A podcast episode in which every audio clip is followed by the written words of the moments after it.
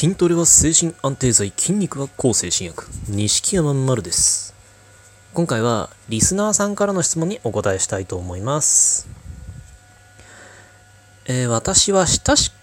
くなってきた人に言われた言葉が辛いです。私がうつ病であることは伝えてあるのですが、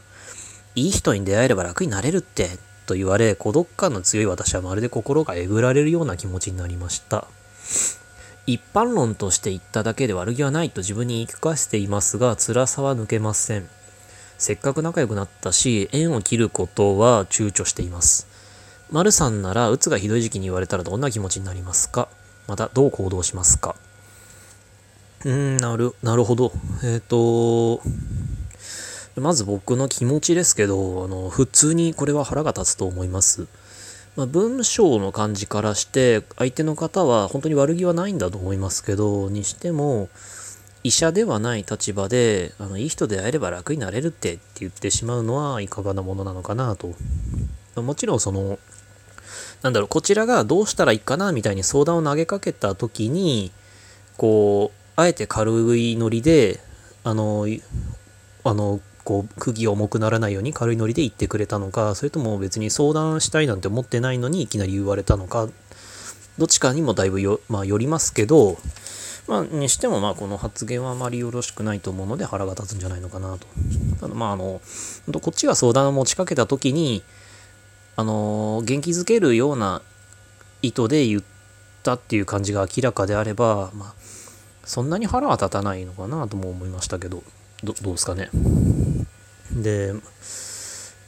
まあただあのこの文この質問の中にあの相談を持ちかけたらみたいなワードは全くなかったので多分その相談をして帰ってきた言葉とはまた違うと思うんですけど。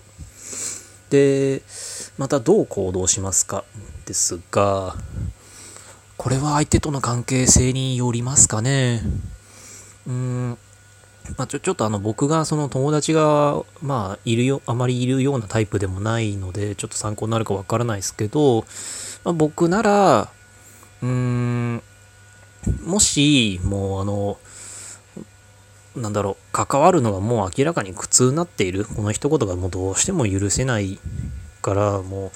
縁を切ろっかなどうしようかなってずっと迷っているのであればあのずるずるこう引っ張っても後々いっぱいいっぱいになったり無理やり仲良い関係を続けようとするとこちらが一方的に我慢をするようなストレスを抱えるような形になってしまいそうなので僕ならすっぱり縁を切りますね。でもしもしこう良好な関係であれば続けたいっていうような相手なのであればその良好な関係を続けたいからこそモヤモヤするような相手って言ったらいいのかな。そういうできればまあ、仲良しに戻りたいみたいに考えてるような相手であればあのいい人に出会えれば楽になれるってっていう発言がどうしても許せなかった。あれはどうしても、まあ、つら辛かったってどいうことは伝えますね。で、まあ悪気がはなないのか一般論として言ったのかあの意図を聞きます。なんか一般論として言ったのか本当にこの病気のアドバイスのつもりで言ったのかとかどういうつもりだったんだって。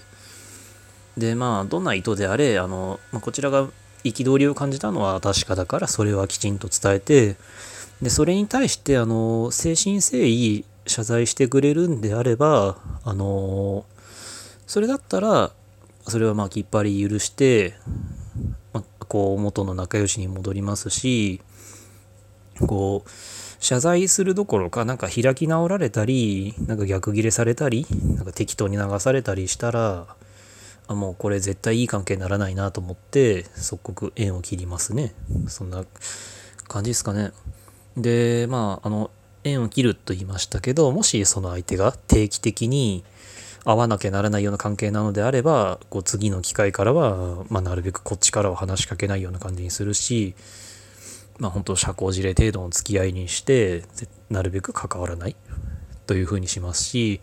もしそのセッティングをしなければ合わないような関係なのであればもうセッティングしないこちらからアクションを起こさないでもあの会う機会をゼロにするという形にしますででないとこう無理やりモヤモヤを抱えたまんまの状態でまあ付き合い続けても多分自分の治療の妨げにもなるだろうし僕ならそうすると思います。まあ、ちょちょっとその質問者様とこの相手の方が親しいというのがどどの程度親しいのかっていうのもちょっとわからないので今回のお話がこう参考になるかわからないですけど、まあ、あの僕だったらこうしますので、まあ、何かこう参考になりましたら幸いです。